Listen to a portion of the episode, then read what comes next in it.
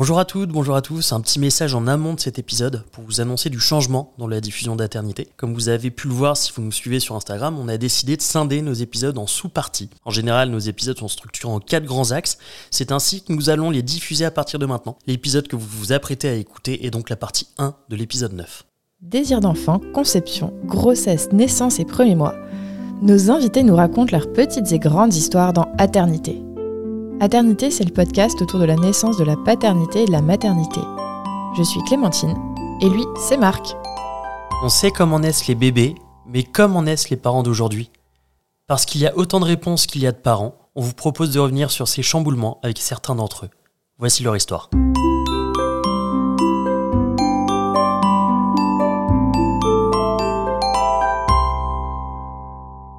Bonjour à toutes, bonjour à tous. Aujourd'hui, on part à la rencontre de Laetitia et Paul qui vont nous raconter leur histoire. Bonjour Laetitia. Bonjour. Bonjour Paul. Bonjour. Bienvenue sur Aternité.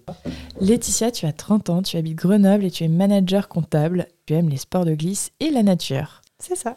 Paul, toi, tu as 30 ans aussi, dans quelques jours, et dans la vie, tu es géomètre. Tu es aussi fan de jeux de société et de sports de glisse. On n'a Nice. rien oublié. Exactement, c'est tout ça. Ok. En plus d'adorer les sports d'extérieur tous les deux, ensemble, vous avez donné naissance il y a 9 mois à Clémence. Notre petite princesse. Et ouais, exactement. Est-ce que vous pouvez nous raconter votre histoire personnelle? Tout a commencé en 2011. C'est ça. bah, en fait, au début de notre vie étudiante, Ouais, c'est ça, on faisait toutes- tous les deux nos études à Grenoble, du coup. Moi, je viens d'Ardèche, euh, Laetitia de, de Savoie.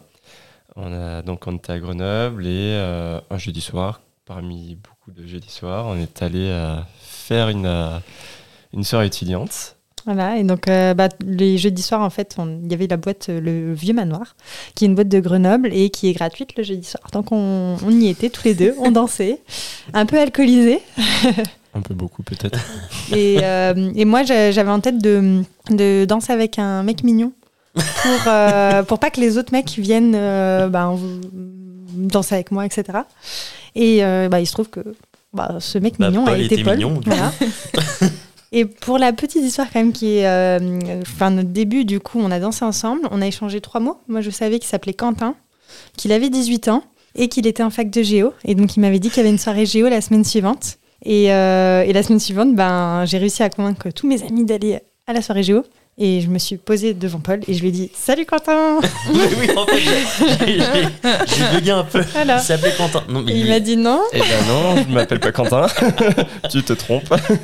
Et là, je me suis dit, eh merde, ça part mal. belle première impression. Voilà, voilà. Et après, ben, du coup, donc 2011, euh, on s'est séparés un an en 2016. 16. Et voilà, sinon, euh, ça fait déjà quelques années. Je sais pas, 12 ans, 11 ans. Ouais, on compte plus quand on aime. Ça file. Et euh, à quel moment vous avez emménagé ensemble? Et ben, du coup, au début, on, a- on était étudiants. Donc, euh, bon, on allait un coucher l'un, un coucher l'autre.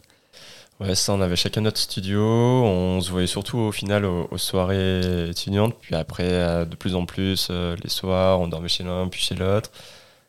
Paul est parti au Mans pour son master, donc il y a un an et demi à peu près.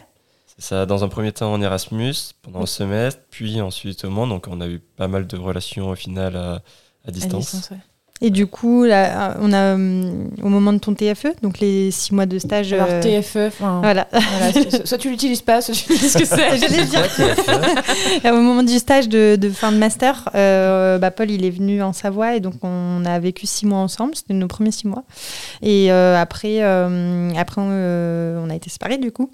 Et après, euh, donc euh, il est revenu sur Grenoble et on a vécu euh, ben, deux ans dans un appart en location et ensuite on a acheté. euh, ça fait déjà trois ans. Depuis 2018, on s'est mis ensemble euh, dans le même appartement. Et après, ouais, comme tu as dit, on, on a d'abord loué, puis ensuite on a acheté. Et dans tout ça, à quel moment s'est apparu le désir d'enfant chez vous?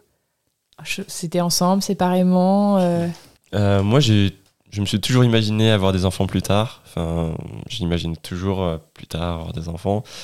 Mais euh, je kiffais ma vie tranquillou, de jeune. Je profitais, je voyageais, je, Dormait. voilà, je dormais, je faisais des soirées à droite, à gauche. Je profitais des sports, d'extérieur, j'allais bivouaquer à droite. Dès qu'on me proposait un truc, je le, je le faisais sans contrainte réelle.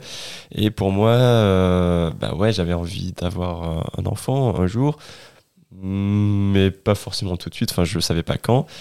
Et euh, j'avais, pour moi, le, le bébé, l'enfant, c'était synonyme de beaucoup de contraintes en fait. Donc euh, je. Tu t'imaginais quoi comme contrainte? Bah, je m'imaginais que j'allais plus pouvoir faire euh, des soirées, enfin, en tout cas beaucoup moins de soirées, beaucoup moins de, de loisirs, de sport d'extérieur. euh, Le voyage? De voyage. Donc au final, beaucoup de choses de, que je faisais euh, actuellement, donc euh, enfin, actuellement.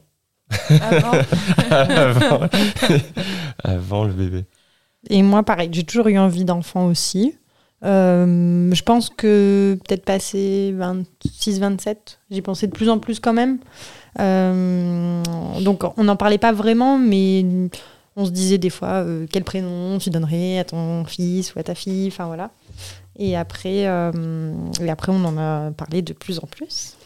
C'est ça. En fait, je savais que Laetitia, elle, elle, elle avait elle était au feu vert, enfin, elle, était OK. Euh, il manquait plus que je sois d'accord. Euh, du coup, au final, ce qui nous a un petit peu motivés, c'est à la fois un petit peu, ben, on voit que nos parents ils prennent de l'âge, on a envie que nos parents euh, connaissent nos enfants. Il y a un petit peu ça. Alors, bon, c'est notre point de vue, c'est Mm. pas forcément. Et que nous aussi, on prend de l'âge. Ouais, voilà, c'est ça. Et puis après, c'est vrai que euh, on entendait souvent parler de gens qui, qui avaient des difficultés pour avoir des, des enfants. Et on se disait, ben autant euh, ça peut prendre deux ans, trois ans, quatre ans. Si on commence aujourd'hui, qu'on l'a dans trois ans, en soi, on, on a grave. 30 ans, enfin on n'a pas encore 30 ans, c'est ok. Donc c'était Euh, déjà le bon moment. Voilà, et au final, il y avait aussi le troisième point, c'est que on était un petit peu euh, ok sur, le, sur les diplômes, sur l'appartement. On avait un petit peu tous les indicateurs euh, ouverts. Mm. Parce qu'on euh, on a fait quand même euh, des diplômes assez longs. On avait 3-4 ans après le bac où on a repassé des mémoires, etc. Donc euh, voilà, ce- euh, jusqu'à présent, c'était pas le moment. Et là, ça devenait le moment. Ok. après, le, après le master, pas après le bac. Après le master. Ah oui, c'est pas pareil. ok. Et c'est arrivé très vite? Euh, au final, euh, bah, pour euh, l'histoire complète, euh, moi j'avais un papillomavirus. Euh, donc euh, en fait, euh, un qui était suivi.